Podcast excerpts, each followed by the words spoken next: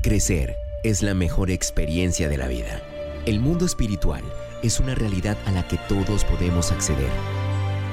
Entra ya a esta nueva dimensión con Pastor Mao a puerta cerrada. Verás lo que nunca han visto y oirás lo que jamás han escuchado.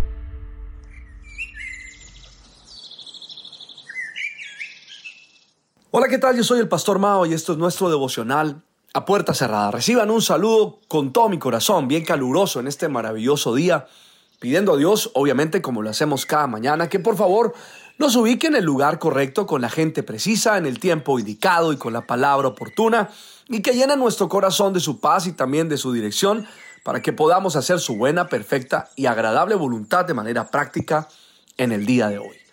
Esta mañana me levanté pensando en que la falta de entendimiento nos vuelve esclavos a nuestra voluntad, que en un alto porcentaje no es tan nuestra, sino que por nuestra debilidad en el carácter somos fácilmente influenciados por la gente que nos rodea debido a nuestra susceptibilidad al humor y a las emociones de los demás, lo que nos conduce a imitar a otros, a desear lo que otros tienen y a dejarnos llevar por esas sensaciones de cólera y de indignación de las personas que amamos.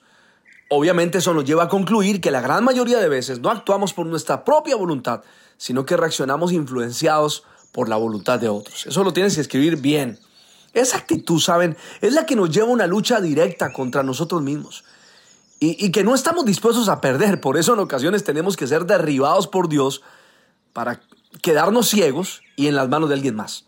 Personalmente, bueno, no solo estaba ciego, sino que en mi camino apareció gente que me guió con la cual al principio no había tanta armonía, pero en el fondo yo sabía que no tenía otra salida. De la misma manera, eh, nuestro amigo Saulo, aquel día quedó en una habitación en la casa de un tal Judas, muy asustado, sin comer por tres días, lleno de preguntas, frustraciones, confusiones, hasta que Dios siguió su movimiento y movió todas sus fichas para hacer su voluntad. Mis amigos, miren, para Dios hubiera sido muy fácil hablar con Saulo en esa habitación Así como lo hizo camino a Damasco.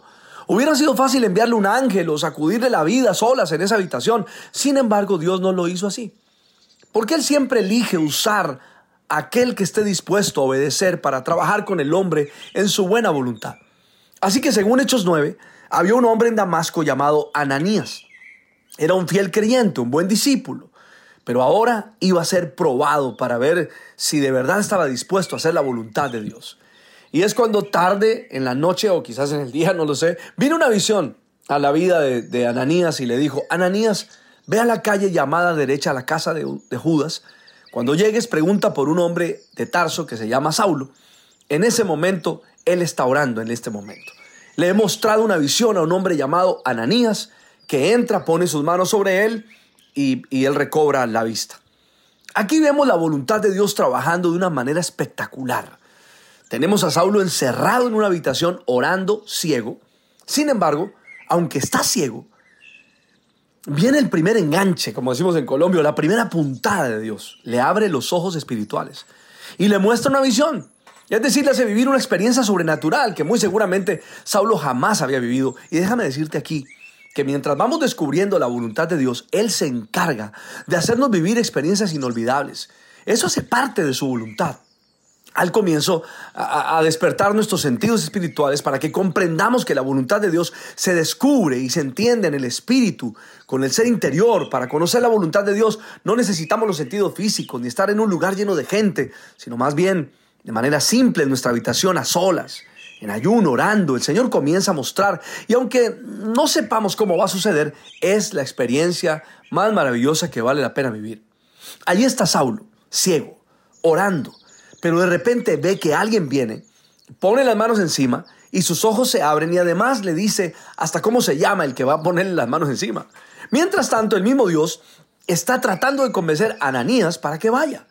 Y en esa conversación, pues me gusta ver cómo Dios eh, eh, dialoga con este hombre, que y este hombre no entiende por qué Dios le está pidiendo eso. Esto para decirte que por lo general la voluntad de Dios al comienzo es incomprensible. Mira lo que le responde Ananías al Señor. Pero Señor, he oído mucha gente hablar de las cosas terribles que ese hombre le ha hecho a los creyentes de Jerusalén. Además, tiene la autorización de los sacerdotes principales para arrestar a todos los que invocan su tu nombre. Y esto me pone a pensar que cuando Dios trae su voluntad a nuestras vidas, lo primero que sucede es que choca con nuestra realidad. Es como si, como si hacerla nos pusiera a remar en contra de la corriente. Trae miedo muchas veces y otros sentimientos encontrados, pero aún así debemos movernos.